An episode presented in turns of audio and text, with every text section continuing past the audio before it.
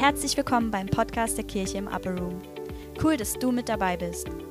Wir freuen uns ganz besonders über unser neues Monatsspecial, den Upper Room Gottesdienst. Als verschiedene Werke im Upper Room kommen wir einmal im Monat zusammen, leben Gemeinschaft und hören starke Inputs von unterschiedlichen Gastsprechern. Lass dich davon auf deinem Weg mit Jesus inspirieren und hab viel Spaß beim Hören. Und zwar will ich gemeinsam mit euch auf Gott schauen. Auf Gott schauen, auf wer er ist.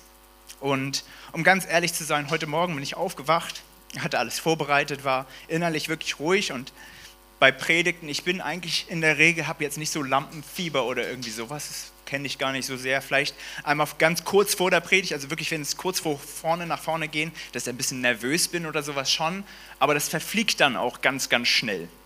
Also das ist nicht so unbedingt ein Thema, mit dem ich so kämpfe.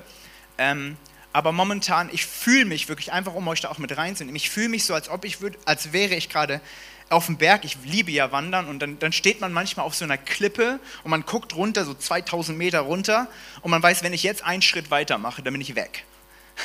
Und ich, und ich spüre gerade so diese Ehrfurcht, diese, so, so einen Druck, so eine Last und so ein, so ein da, da, ja, also wenn ich einen Schritt falsch, wenn ich das Falsche sage, ey, das könnte gefährlich werden, weil ich über Gott rede. Ich rede, rede darüber, wer er ist. Und, und ja, irgendwie, das bewegt mich gerade enorm. Und auch den ganzen Lobpreis durch und alles, so irgendwie, so das, das ich merke wirklich so eine, so, eine, so eine, Ehrfurcht da drin. Ähm, ich werde hoffentlich nicht zu lang reden. Ähm, ich habe ja diese, diese, Software und diese Software, die gibt mir dann so, ein, so, ein, so, ein, so einen circa Bereich, wie lange die Predigt denn brauchen wird. Erfahrungsgemäß ist es, ist es immer länger. Erfahrungsgemäß immer länger und die Software sagt mir, es sind 35 Minuten. Ähm, also genau, ich hoffe, es wird nicht mehr als 45, aber wir, wir werden sehen, wie, wie, lange, wie lange ich hier vorne stehe. Aber all das, was ich sagen werde, kann man zusammenfassen in, ist, äh, zusammenfassen in so unermesslich groß ist unser Gott. Und das ist auch so das Thema, über die Predigt, über das, was ich reden möchte. Und so, Jesus, will ich wirklich beten, dass du, dass du meine Worte segnest, dass es nicht ich bin, der spricht, sondern du. Dass du mich gebrauchst, wirklich, um dein Wort weiterzugeben, deinen Namen zu verherrlichen. Amen.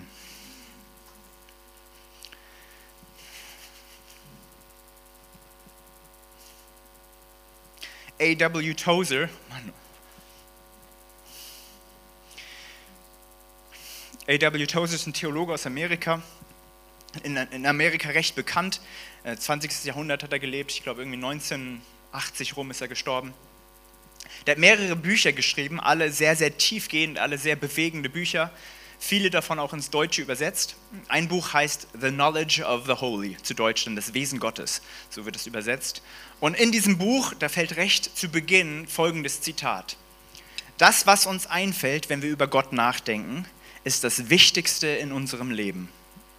Das, was uns einfällt, wenn wir über Gott nachdenken, ist das Wichtigste in unserem Leben. Er sagt weiter, dass es genau diese Gottesvorstellung ist, also egal wie sie ausfällt, aber diese Gottesvorstellung, sie prägt unser Leben hier auf der Erde. Alles, was wir tun, wird geprägt von unserer Vorstellung, wie Gott ist ob wir denken, dass es keinen gibt, ob wir denken, dass es ein Zeus ist mit einem Speer da oben und dann irgendwie Blitze wirft, wenn wir ungehorsam sind, wenn Gott ein liebender Vater ist, wenn Gott ähm, thront in Gerechtigkeit. All diese Bilder, die wir von Gott haben, prägen die Art und Weise, wie wir in unserem Alltag unterwegs sind. Und er sagt weiter auch, dass genau das Gleiche auch für die Ortsgemeinde gilt. Also das Bild, das die Ortsgemeinde als Kollektiv von Gott hat, prägt ihr Handeln innerhalb der Lokal Lokalität, wo sie sind, in, innerhalb der Stadt, dem Stadtviertel oder wo auch immer. Ähm, das Problem ist, das wir haben, ähm, ist, wir wurden bei Adam und Eva damals, wir wurden getäuscht oder besser gesagt, wir haben uns täuschen lassen von der Schlange und dadurch ist unser Gottesbild verrutscht, verrückt und es ist nicht mehr da, wo es wirklich ist. Und das hat Auswirkungen nicht nur darauf, wie wir Gott vor uns vorstellen, also wer Gott ist für uns, sondern auch auf, auf, auf die Gesamtheit unserer Identität und wie wir uns selbst sehen. Da fließt auch dieses verrückte Gottesbild mit hinein. Und, ich glaube, dass dieses Zusammenspiel zwischen wer Gott ist und wer wir sind, jetzt auch erstmal losgelöst, unabhängig von ihm oder nicht, aber dieses Zusammenspiel, wer Gott ist und was das uns macht, das sehen wir durch das ganze Wort Gottes. Es ist immer und immer wieder Thema auch im Wort Gottes und ich glaube auch ein essentielles Thema, mit dem wir uns befassen dürfen und mit dem ich mich jetzt auch in den letzten Monaten grob wirklich ähm, sehr befasse, was mich sehr, sehr bewegt. Ähm, aber es beginnt halt genau mit dieser Vorstellung davon, wer Gott ist, unser Verständnis von Gott. Und da will ich halt, wie gesagt, hineingehen. Und lass uns mal starten mit einem Text. Ich denke, wir kennen den alle und ich, meine Frau sagt immer, das ist so eine blöde Aussage, das über die Bibel zu sagen, weil es gibt bestimmt irgendwelche Leute, die das nicht kennen. Aber hier, ich bin mir ziemlich sicher, ist so ähnlich wie die Geschichte von David und Goliath. Ich würde auch da sagen, die kennt fast jeder. Das ist fast Kulturgut in unserer deutschen Zeit jeder kennt irgendwie, zumindest hat davon gehört, dass es diese Geschichte gibt. Und die Geschichte, die ich angucken möchte, ist äh, Mose und der brennende Busch. Das ist auch so eine Geschichte, das kennt jeder, glaube ich. Zumindest ähm, spätestens, wenn du den Film Exodus mit, ich weiß nicht genau, ähm, Christian Bale, glaube ich, hat da Mose gespielt. Ähm, also auch daher, das ist eine Geschichte, die uns alle zumindest irgendwie geläufig. Ich will vorlesen aus der Schlachterversion und Ihr könnt auch mitlesen. Ich hoffe, das klappt mit der Technik. Ähm, wir lesen die Verse 3 bis 14. Da sprach Mose, ich will doch hinzutreten und die große Erscheinung ansehen, warum dein Dornbusch nicht verbrennt. Als aber der Herr sah, dass er hinzutrat, um zu schauen, rief ihn Gott mitten aus dem Dornbusch zu und sprach, Mose, Mose. Er antwortete, hier bin ich. Da sprach er, tritt nicht näher heran, zieh deine Schuhe aus von deinen Füßen, denn der Ort, wo du stehst, ist heiliges Land. Und er sprach, ich bin der Gott deines Vaters, der Gott Abrahams, der Gott Isaaks und der Gott Jakobs. Da verbarg Mose sein Angesicht, denn er fürchtete sich, Gott anzuschauen. Hier mal ganz kurz eine Pause, ähm, wir lesen gleich weiter. Aber Nummer eins, einfach um das aufzuklären. Viele haben mich gefragt, Paul, warum bist du so schick angezogen? Ähm, und das, das, das liegt nicht nur daran, dass ich predige, sondern ich hatte tatsächlich heute Morgen schon was komplett anderes an, ein deutlich entspannteres an. Aber, aber, aber dann bin ich so nochmal durch die Predigt auch gegangen und ich empfand irgendwie so ähnlich wie jetzt Mose hier, zieh deine Schuhe aus, so diesen, diesen Ruf, Paul, zieh dich schick an, mach, mach dich schick, vor, so. Irgendwie, das war irgendwie so eine Last auch da, die ich äh, geführt hat, die einfach in diesem ganzen Bild mitge und, mitgeschwommen ist. Und deswegen trage ich jetzt ein Jackett. ähm, aber, das Zweite, was ich hier einmal hervorheben möchte, wie Gott sich hier vorstellt. Ich bin der Gott Abrahams, Isaaks und Jakobs. Das ist die Art und Weise, wie das Volk Israel Gott kannten. Das war sein normaler Name. Jeder hat ihn als solchen gekannt. Im ersten Buch Mose, wenn wir studieren, das ist irgendwie die Art und Weise, wie Jesus, oder nicht Jesus, aber Gott halt äh, entsprechend vorgestellt wird. Ähm, genau, das ist so einfach der normale Name Gottes. Lass uns mal weiterlesen. Äh, Exodus oder 2. Mose 7 geht es weiter. Und der Herr sprach, ich habe das Elend meines Volkes in Ägypten gesehen und ich habe ihr Geschrei gehört über die, welche sie antreiben. Ja, ich kenne ihr Schmerz, ihre Schmerzen. Und ich bin her herabgekommen, um sie zu erretten aus der Hand der Ägypter um, und sie aus dem Land zu führen in ein gutes und weites Land, in ein Land, in dem Milch und Honig fließt, an dem Ort der Kanaaniter, der Hethiter, der Amoriter, der Pherisiter, der Heviter und Jebusiter. Und nun sehe, das Geschrei des Kindes Israels ist vor mich gekommen. Und ich habe auch ihr Bedrängnis gesehen, wie du, wie die Ägypter sie bedrücken. So geh nun hin, denn ich will dich zum Pharao senden, damit du mein Volk, die Kinder Israels, aus Ägypten führst. Mose aber sprach, wer bin ich, dass ich zum Pharao gehe und dass ich die Kinder Israels aus Ägypten führen soll? Da sprach er, ich will mit dir sein und dies soll das Zeichen sein, dass, dich, dass ich dich gesandt habe. Wenn du das Volk aus Ägypten geführt hast, werdet ihr an diesem Berg Gott dienen. Und Mose sprach, siehe, wenn ich zu den Kindern Israels komme und ihnen sagen, der Gott eurer Väter hat mich zugesandt, und sie mich fragen, wie ist sein Name? Was soll ich ihnen sagen? Und jetzt hier Vers 14, wo Jesus sich jetzt mit seinem persönlichen Namen vorstellt. Und Gott sprach zu Mose, ich bin, der ich bin. Und er sprach, so sollst du zu den Kindern Israels sagen, ich bin, der hat mich zusammen, zu euch gesandt. Vers 15. Und weiter sprach Gott zu Mose, so sollst du zu den Kindern Israels gehen und sagen, der Herr, der Gott eurer Väter, der Gott Abrahams, der Gott Isaaks und der Gott Jakobs hat mich zu euch gesandt. Das ist mein Name ewiglich. Ja, das ist der Name, mit dem ihr an mich gedenken sollt, von Geschlecht zu Geschlecht. Dieser Name in Vers 14. Ich bin, der ich bin. Gott stellt sich hier vor mit seinem persönlichen Namen und ja, das ist das erste Mal in der Bibel, wo halt dieser Name irgendwie auftaucht, wie Gott sich hier so vorstellt. Und vorher hatte ich schon gesagt, wir kannten ihn als Schöpfergott, wir kannten ihn als Gott Abrahams, wir kannten ihn als Gott Isaaks und Jakobs, aber hier stellt er sich vor mit seinem Namen. Ich bin, der ich bin. Und ich, ich musste ein bisschen länger drüber nachdenken fragen, und habe mich so gefragt, warum ist das von Bedeutung? Also warum ist das wichtig? Warum stellt sich Gott so vor? Und ich glaube, zuallererst, ähm, um mal hier ein theologisches Wort zu benutzen, es, es zeigt Gottes Transzendenz. Also Gott ist größer als wir. In Epheser 4, 6 glaube ich, dass Paulus diese Transzendenz, er beschreibt die so. Ein Gott und Väter aller, über allen und durch allen und in euch allen. Wir können Gott einfach mit unserem Sinn nicht erfassen. Und wir können auch nicht in richtiger Weise über Gott nachdenken. Denn unser Gott, egal was wir denken, er wird immer größer, er wird immer höher, er wird immer mehr sein als all das, was wir beschreiben. Allein in dem dran denken an Gott reduzieren wir ihn schon. Schlussendlich können wir einfach sagen, Gott ist heilig. Er ist so viel größer, er ist heilig. Und auch in der Offenbarung sehen wir das, wie die vier Wesen da sind und singen, heilig, heilig, heilig, Herr Gott Allmächtiger, der war und ist und der da kommt.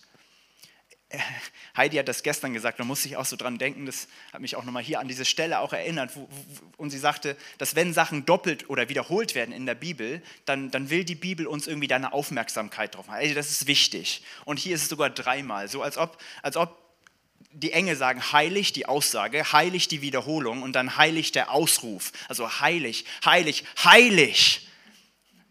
Gott ist heilig. Er ist heilig.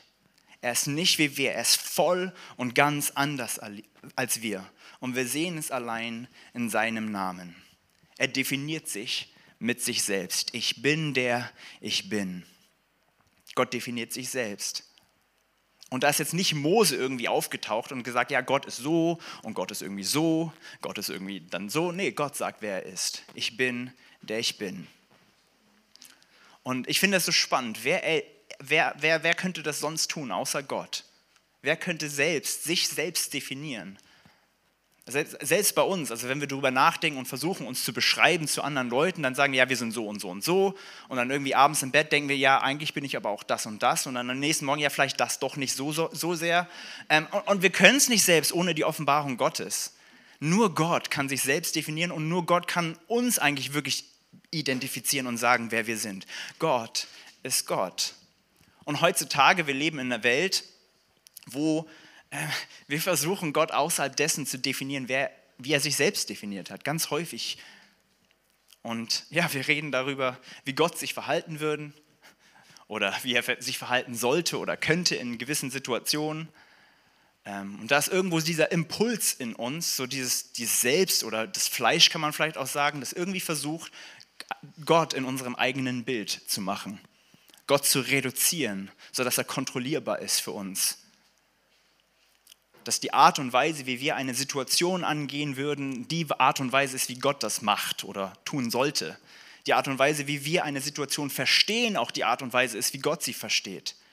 Aber Gott allein ist Gott. Gott allein definiert sich selbst. Gott allein entscheidet, wer und wie er ist.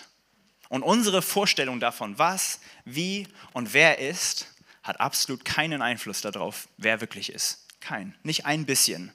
Es hat definitiv einen Einfluss auf uns, wie wir Gott sehen, aber nicht darauf, wer Gott ist. Und ja, manchmal ist unsere Vorstellung auch einfach falsch. Also nicht nur falsch, sondern richtig falsch. Also so als ob ich, ich habe irgendwie ist mir das so diese Idee gekommen, aber als ob ich zu Lisa sagen, hey Lisa, was ist deine Lieblingswildkatze? Und sie antwortet Zebra. Sag, wie, nee, ich meine Wildkatzen. Sag, ja, die Wildkatze Zebra. Nee, ist einfach falsch. Wir reden einander vorbei. Das passt nicht. Das, das geht nicht zusammen. Und ich glaube auch, das ist ein Bild, wie wir, unser Bild von Gott ist einfach richtig falsch manchmal. Und, ich, und um ganz ehrlich zu sein, ich, ich werde auch ein bisschen persönlich nachher noch mehr, aber ich hatte auch vor kurzem wirklich einfach ein falsches Bild von Gott, das in mir alles irgendwie rumgerüttelt hat, aber das hat Gott nicht verändert. Gott ist der gleiche. Und das ist so ermutigend, als ob meine Idee von ihnen in irgendeiner Art und Weise beeinflussen könnte. Gott ist, wer er ist. Er ist kein Konzept, das wir irgendwie formen können. Nein, Gott ist Gott. Ich würde sogar so weit gehen und sagen, Gott ist die ultimative Realität. Alles, was existiert, alles, was ist, ist an ihm ausgerichtet und in ihm ausgerichtet. Das ist unser Gott. Das ist unser Gott. Ich bin, der ich bin. Der persönliche Name Gottes. Und also ich bin jetzt kein Papa, aber ich kann mir gut vorstellen, ähm, dass all die, die ein Papa sind, oder kurz davor stehen, nochmal Papa zu werden. Ähm, da, da, da, sind dann irgendwie so diese Namen, die im Kopf rumschwimmen, wie man dann das kleine Neugeborene nennen möchte. Und ich kann mir sehr gut vorstellen, dass ihr dann entweder gegoogelt habt im Internet oder euch so ein Namensbuch gekauft habt ähm, und dann geschaut habt, ja, was bedeutet denn dieser oder jener Name? Und keiner von euch wäre auf die Idee gekommen zu sagen, ähm, der Name bedeutet jetzt Idiot, ja, das ist der beste Name für ihn. oder dass, der, dass die Bedeutung des Namens Nichtsnutz oder irgendwie sowas. Nein, absolut nicht. Wir wollen Namen vergeben auch, die Gewicht haben, da wo was hinter ist. Ich habe mal ein paar nachgeguckt, auch von den Leuten, die jetzt hier sind. Ähm, da haben wir zum Beispiel Leonidas, Sohn des Löwen. Das hat Gewicht, das hat so ein... ähm, oder, oder Lisa ist die Gottgeweihte. Da ist Kraft drin. Joanna, der Herr ist gnädig. Oder auch Franz, der Mutige, der Tapfere. Das sind Namen, die haben, die haben Kraft drin. Und so auch dieser Name, der Ich bin, der ich bin. Da ist das Gewicht drin, da ist Kraft drin. Ich bin, der ich bin. Und als ich da so weiter drüber nachdachte, also ist, wenn ich jetzt sagen würde, ich bin, na, dann, dann ist da ja so eine Leere, so eine Spannung, so eine Lücke, die ich irgendwie füllen muss. Also ich bin Hobbyhandwerker oder ich bin Ehemann. Ich bin Gebetshausleiter. Ich bin Mitgründer einer Gemeinde. Also ich bin, und dann ist da so diese Lücke, die irgendwie gefüllt werden muss. Aber Gott füllt sie nicht. Überhaupt nicht. Er sagt, nee, ich bin, der ich bin. Ja, das, das, das bin ich. So. Also ich finde das so spannend. Kein anderer macht das. Gott. Gott wurde nicht von anderen geprägt. Auch da, also wir in unserem Leben, da sind so viele Sachen, so viele Stimmen, so viele Dinge, die auf uns einprasseln allgemein unser Temperament, wie wir geboren sind, ob wir jetzt lauter oder leiser sind, extrovertiert, introvertiert, aktiv, eher passiv. Also da allein ist ja so viel Veränderung drin. Das prägt uns, das macht uns irgendwie. Aber dann auch die ganzen Stimmen, also von, von Familie, wo wir reingeboren worden sind, die prägen unser Weltbild, dann die Geschwister und, und, und dann noch Arbeit und Schule und keine Ahnung was alles, vielleicht eher Schule und dann Arbeit, aber ist ja egal. Da sind so viele Sachen, die uns prägen, die uns formen, die uns zu dem machen, wer wir sind. Bei Gott ist es nicht so. Gott ist Gott. Es gibt nur ihn. Er wird sein, wer er sein wird. Er ist einfach da. Und Gott ist am Ende das, was wichtig ist. Es gibt nichts, was ihn prägt. Und als ich da so weiter drüber nachdachte, ich glaube wirklich, die Aussage des Namens ist, ist folgende ich bin der, derjenige, der immer gewesen ist. Ich werde mich niemals verändern. Ich bin absolut unveränderlich. Und wie gesagt, das ist unser Gott. Er ist, er wird immer, er war immer da und er wird immer sein und er ist jetzt auch hier. Und das in sich ist eine so gute und schöne Nachricht. Wenn das unser Gott ist, er hat auch die Kraft, ähm, und seine Verheißung und, und uns in unseren Krisen durchzutragen seine Verheißung einzuhalten. Das ist unser Gott. Wenn wir die nächsten Verse an, anschauen, ab Vers 16, auch da, ich finde es so verrückt, was hier passiert. Da lesen wir Vers 16. Geh hin und versammel die Ältesten von Israel und sprich zu ihnen. Der Herr, der Gott eurer Väter, der Gott Abrahams, Isaaks und Jakobs, ist mir erschienen und hat gesagt, ich habe genau Acht gegeben auf euch und auf das, was euch in Ägypten geschehen ist. Und ich habe gesagt, ich will euch aus dem Elend Ägyptens herausführen in das Land der Kanaaniter, der Hethiter, der Amoriter, der Pheresiter, der Heviter und Jebusiter, in das Land, in dem Milch und Honig fließt. Und wenn sie auf dich und wenn sie auf dich hören, so sollst du zu den Ältesten von Israel, zum König von Ägypten hin, hineingehen und zu ihm sagen, der Herr, der Gott der Hebräer ist uns begegnet. So lass uns nun drei Tagesreise weit in die Wüste gehen, damit wir den Herrn, unseren Gott, Opfer darbringen. Vers 18.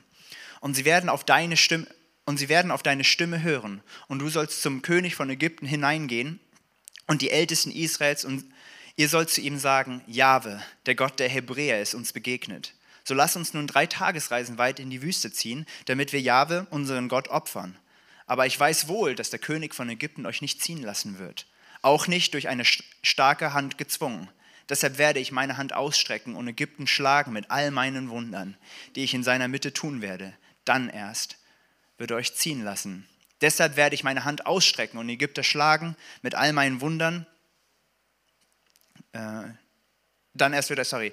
Und ich werde dem Volk Gunst geben in den Augen der Ägypter. Und es wird geschehen, wenn ihr auszieht, sollt ihr nicht mit leeren Händen ausziehen. Jede Frau von ihren, soll von ihren Nachbarinnen und von ihren Hausgenossen silberne Schmuckstücke und goldene Schmuckstücke und Kleidung fordern. Die sollt ihr euren Söhnen und Töchtern anlegen und so die Ägypter ausplündern.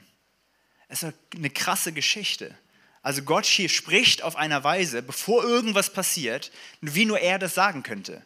Also nur, ja, er hat gerade in diese, diesem kurzen Passage den Rest vom zweiten Buch Mose einfach vorausgekündigt. Also das und das und das passiert. Geht, trefft die Ältesten, geht dann zusammen zu Pharao, dann der wird eurer Bitte eigentlich nicht nachkommen, weil ja, will er nicht. Und dann werde ich meine Macht ausüben, dann kommen da ganz viele Plagen und ich werde mit meiner Macht den Götzen irgendwie zur Schau stellen, zu bloßstellen und dann werdet ihr auch noch reich das Land verlassen. Niemals ist da irgendwie so, ja, das könnte vielleicht passieren oder ja, vielleicht so und so, eventuell so. Nee, so wird es sein. Und dann, als es dann ausführt, wenn wir dann weiterlesen, da ist nicht ein Moment, wo irgendwie da Gottes Macht irgendwie herausgefordert wäre oder irgendwie sowas. Ne? Er zieht das einfach eiskalt durch. Das, da ist überhaupt gar keine Frage. Gott ist dann nicht irgendwo überrascht über jemanden, der mächtiger wäre als er. Und hier in dieser, in dieser Geschichte sehen wir dieses Machtspiel zwischen zwei Ich Bins. Wir haben auf der einen Seite den Ich Bin Pharao, dem zu dem Zeitpunkt Imperator des mächtigsten Reiches der Zeit, der reicheste Führer des technologischen fortschrittlichen Reichs. Also es war der Typ letztendlich in der Zeit, wenn man das so sagen will. Und dann gibt es den Ich bin, der ich bin. Und wenn die beiden sich treffen, ist es nicht einmal eine Frage, wie das ausgeht. Es ist nicht mal eine Frage. Es ist nicht Gott, der humpelt davon geht. Es ist nicht Gott, wer sein Reich neu aufbauen muss, wessen Volk gestrandet ist.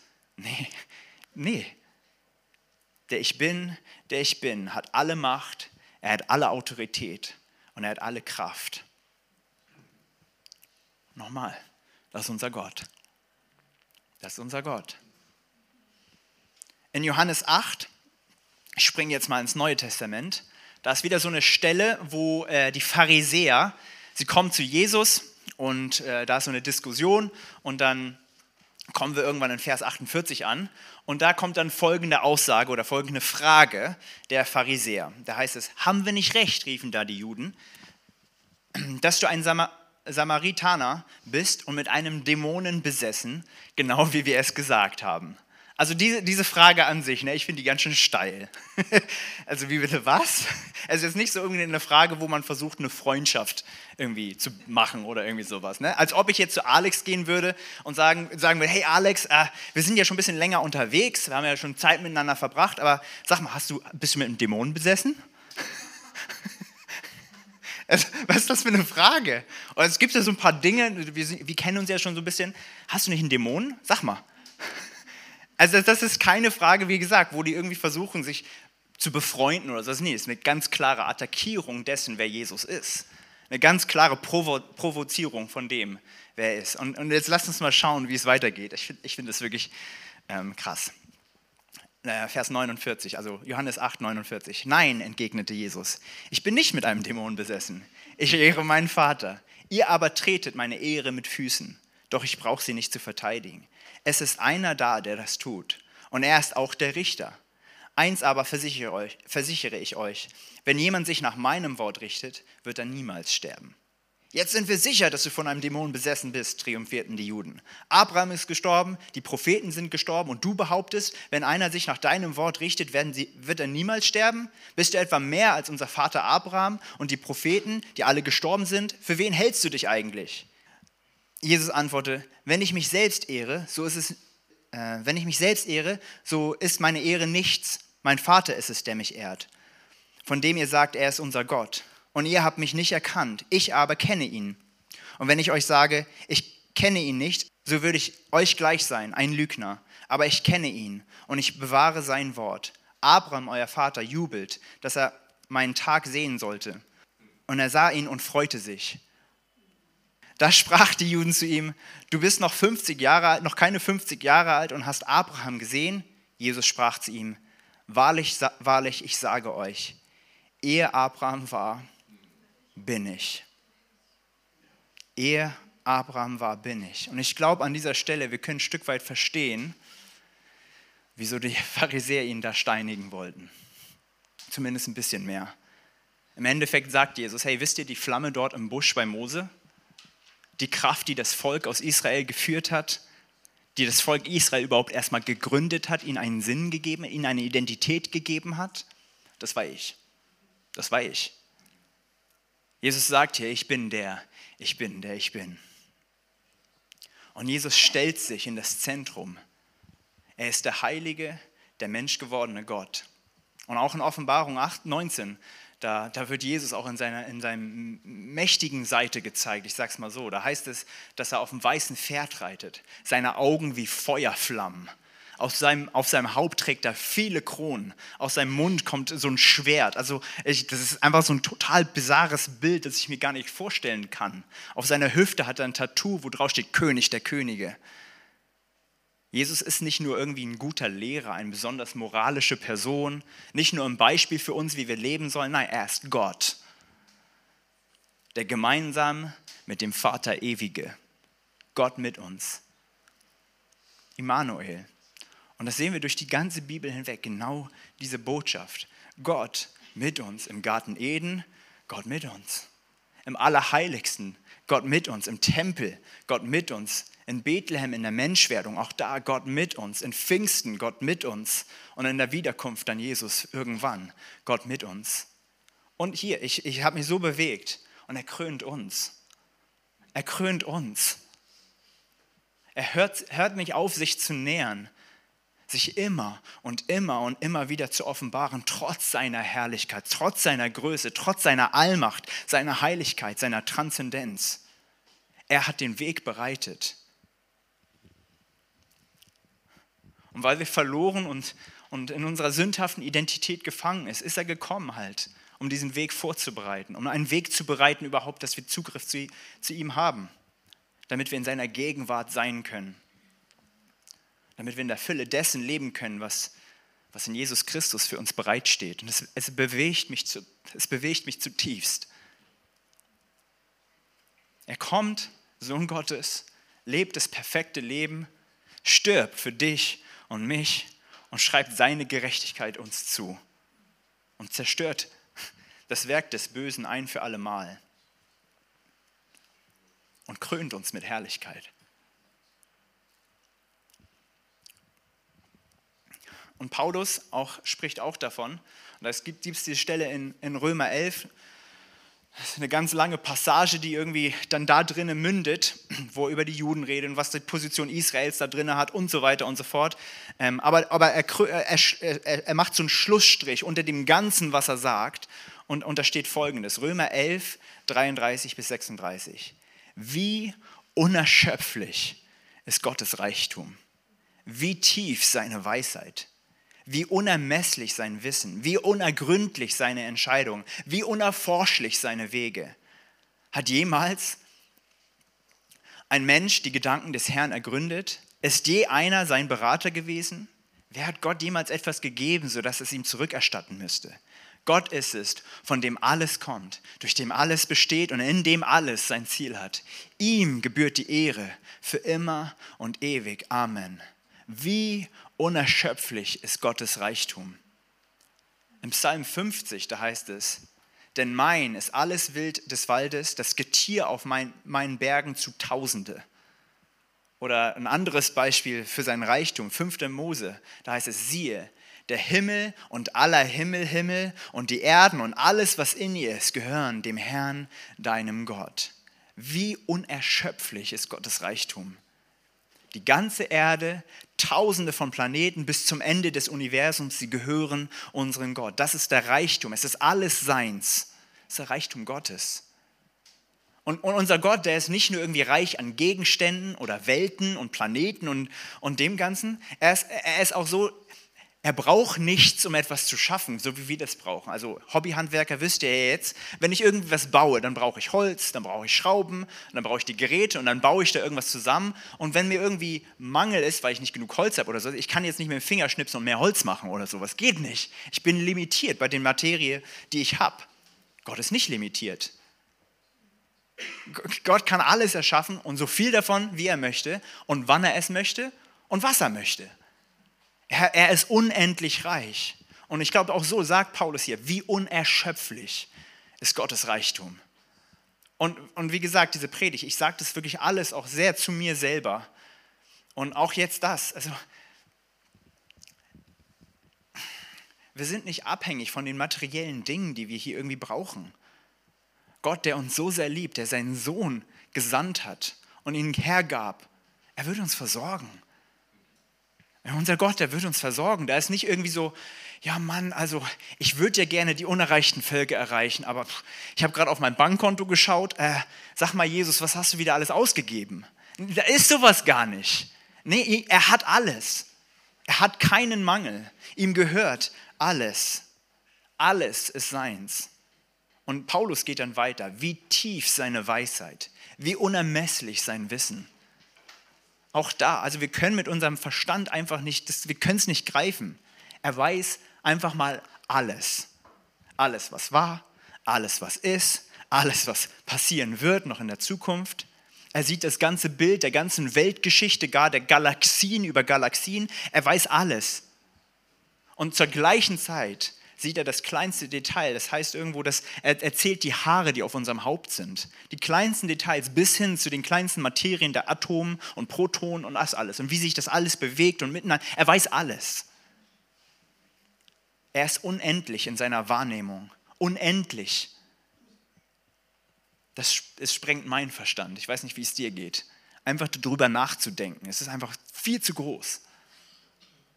Sprüche 3,19 heißt es. Der Herr hat die Erde durch Weisheit gegründet und die Himmel durch Einsicht befestigt. Unser Gott. Wie unerschöpflich ist Gottes Reichtum, wie tief seine Weisheit, wie unermesslich sein Wissen, wie unergründlich seine Entscheidung, wie unerforschlich seine Wege. Wenn all das, was ich gerade über unseren Gott gesagt habe, stimmt, wie in aller Welt sollen wir seine Entscheidung verstehen? Wie in aller Welt sollen wir das irgendwie begreifen können, die Wege des Herrn? Und wie gesagt, ich habe ja schon versprochen, ich werde auch ein bisschen persönlicher und jetzt insbesondere hoffe ich nicht zu emotional. Aber ich habe ja vorhin auch kurz erzählt, dass ich ein falsches Bild von Gott hatte. Es ist gar nicht so lange her und ähm, Gott hat mir da wirklich einfach, einfach wirklich klar gezeigt. Einfach für die Hintergrundgeschichte, für die, die es nicht wissen. Ähm, ich bin ja Gebets, seitdem ich Gebetshausleiter bin, da ist sehr, sehr viel Bewegung in meinem Leben. Schon vorher war viel los. Ähm, aber irgendwie das Gebetshaus, das hat irgendwie eine neue Schippe oben drauf gelegt. Also das ist einfach äh, für mich auch Orientierung und, und all das. Und eine Sache, die ich seither wirklich über mich gelernt habe, ist, ich mag gewisse Konstanten, Konstanten in meinem Leben zu haben. ähm, und ich mag das, wenn es da irgendwie so ja, Sicherheiten sind oder Konstanten da sind. Es ist jetzt nicht, dass ich keine Veränderung will. Ich mag sehr gerne Veränderungen, aber halt nicht alles auf einmal. Das, das ist dann, da, da werde ich innerlich wirklich unruhig. Ähm, und jetzt die letzten drei Jahre, auch vor dem Gebetshaus schon, ähm, waren Lisa und ich auch auf dem Weg mit Gott, Gemeindegründung und all das. Und ähm, er hat uns immer und immer weiter, also Gott hat uns immer weiter in seine Abhängigkeit geführt. Und wir waren auch bereit, wirklich auch viel aufzugeben, viel loszulassen, um da zu sein, wo wir denken, dass er uns haben will. Und ich sage das jetzt nicht, um uns zu rühmen oder irgendwie uns groß zu machen. Es ist genau so einfach. Ähm, und ja, und jetzt Beginn des Jahres kam dann noch irgendwie der Schritt dazu, ähm, dass wir mein Gehalt auch in seine Hände geben, dass ich auf Finanzen, auf, auf Spender mich finanzieren würde und dann wirklich so als Vollzeitler sozusagen unterwegs bin und Fundraising machen, das ja so. Und das Fundraising klappt nicht ganz so gut, wie ich mir das wünschen würde. Das heißt, Finanzen sind auch sehr eng. Und, und auch das ist jetzt keine geheime Botschaft, ähm, aber, aber einfach viel Bewegung in meinem Leben, das will ich damit sagen. Viele Sachen, die mich, die mich irgendwie umhertreiben, die mich, die mich herausfordern, die Aufforderung des Gebets aus, die Entscheidung, wie das weitergehen soll, das Mitdenken in, in, in, in der Kirche im Upper Room, dann privat auch viel los, viele Fragen da, wie das funktionieren soll, wie das und so weiter und so fort. Und, und, und seitdem ich lebe, und das habe ich auch gar nicht so gemerkt bis vor kurzem, da ist so dieses Innerliche wirklich kurz vor Krise. Das habe ich nicht so wahrgenommen vorher. Ähm, aber, aber das war so wirklich einfach, weil, weil kaum Konstanz da war. Da war kaum was, wo ich, wo ich, ja, wo ich mich ausruhen konnte innerlich. Und, und alles war halt irgendwie ja, bewegt. Ähm, und ja, so viele Fragen vom Gebetshaus. Und dann vor kurzem, das war Mitte November, flattert dann so ein Brief bei uns rein. Ähm, und im Brief, da steht dann drin, dass unsere Wohnung, dass wir eine relativ hohe Mieterhöhung bekommen werden ähm, von ja, über 200 Euro, knapp, ne, ein bisschen weniger als 200 Euro. Ähm, und bedeutet, wir können uns die Wohnung nicht mehr leisten, wir müssen umziehen. Und, und, und einfach diese Realität, das brach in mir wirklich einfach so das ganze Kartenhaus zusammen, weil jetzt die letzte Konstante in meinem Leben auch noch weggerissen wurde. Ähm, und, und wirklich dieses ganze Kartenhaus und jetzt reflektieren, ich würde dieses Kartenhaus mit Glauben betiteln, tatsächlich. Ähm, das brach einfach zusammen. Und ich, ich, war, ich, ich war innerlich wirklich, ich bin so gegen so eine Wand gefahren. Mein ganzes Ding ist irgendwie kollabiert. Ähm, und habe mich umgenockt. Und das, wie gesagt, jetzt drei Wochen her oder sowas. Ähm, und wenn man mein Journal, ich journal recht viel und mache da so meine Zeit auch mit Gott, schriftlich sozusagen. Ich habe jetzt vor kurzem nochmal nachgelesen, was ich da aufgeschrieben hat. Da, da, da, da schlackern mir die Ohren. Also wirklich, wenn ich das durchlese, ich denke so, ach du meine Güte. Da habe ich Sachen geschrieben wie, Gott, du liebst es wohl, mich leiden zu sehen. All das habe ich aufgegeben für dich. Was habe ich davon? Sie sagen, du bist ein liebender Vater. Du sorgst dich um mich und bist vertrauenswürdig ja, dann beweist es mal. Und das waren ein paar harmlosere Dinge, die ich da aufgeschrieben habe. Innerlich total einfach. Und, und auch da, ich sage es nicht, um Mitleid zu haben, überhaupt nicht, das brauche ich nicht. Sondern ich, ich sage das, um aufzuzeigen, wie schnell, wie falsch unser Bild wird von unserem Gott. Von dem, wer er wirklich ist.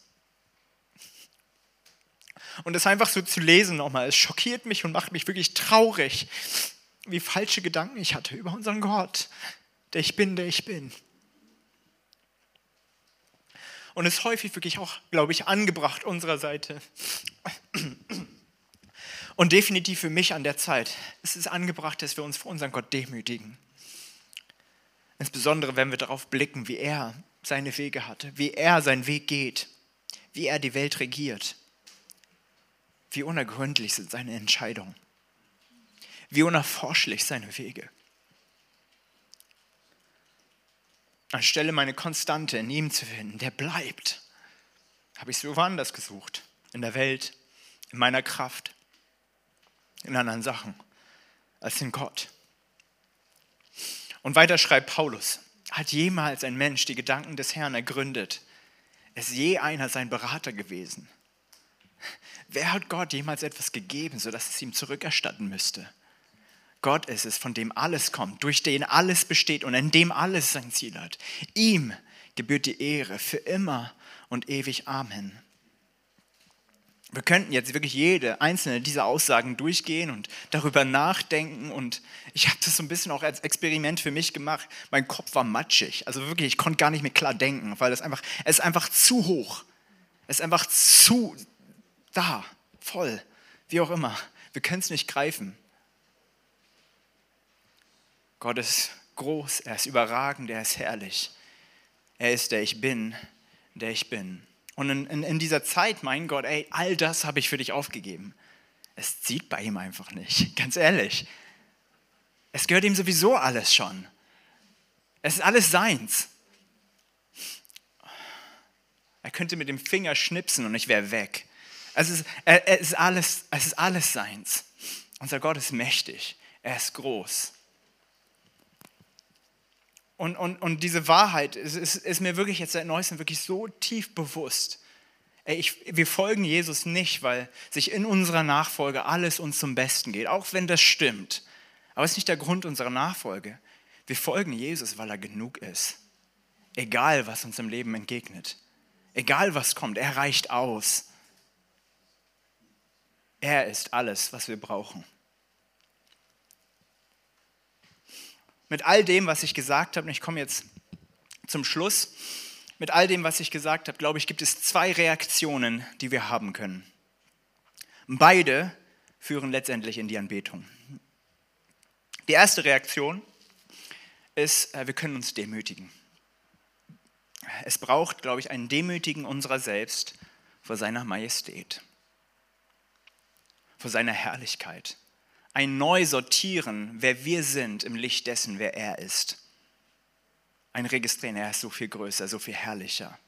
Und auch in diesem Demütigen, glaube ich, gehört vielleicht bei dem einen oder anderen das Bekennen von Schuld dazu. Vielleicht auch Bekennen von geheimer Schuld. Ein Offenlegen in sein Licht und sagen, hey Gott, tut mir wirklich leid. Das vor einem Bruder und einer Schwester auch kundzutun und sagen, hey, es tut mir leid ein Losbrechen von Sünde, einen Raum machen für Gottes Wirken in unserem Leben, ein Neusortieren. Das ist, glaube ich, so eine Reaktion, die wir haben können.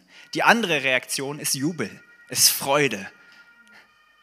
Weil dieser Gott, den ich versucht habe irgendwie zu beschreiben und definitiv zu kurz gekommen bin, aber dieser Gott, von dem Paulus spricht, das ist, das ist unser Gott, der ich bin, der ich bin, der sagt, es gibt keine Verdammnis mehr für die, die in Christus Jesus sind keine Verdammnis.